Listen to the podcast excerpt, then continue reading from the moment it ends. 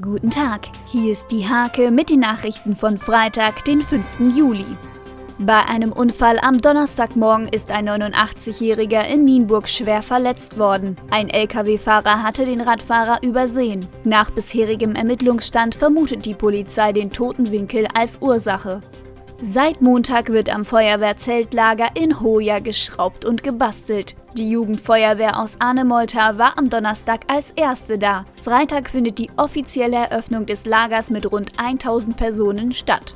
Die Grundschule Deblinghausen wird geschlossen. Am letzten Schultag feierten alle gemeinsam eine Abschiedsparty. An der Schließung gab es Kritik, künftig könnte dort ein außerschulischer Lernstandort entstehen.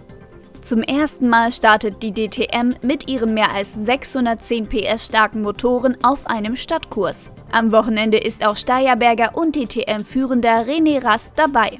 Fußball-Kreisligist SG Hoya präsentiert acht Neuzugänge. Darunter ist auch Payman Altscheik, der zuletzt für Hoya Hagen auf Torjagd ging und auch schon in der Bezirksliga für die Grafenstädter auflief.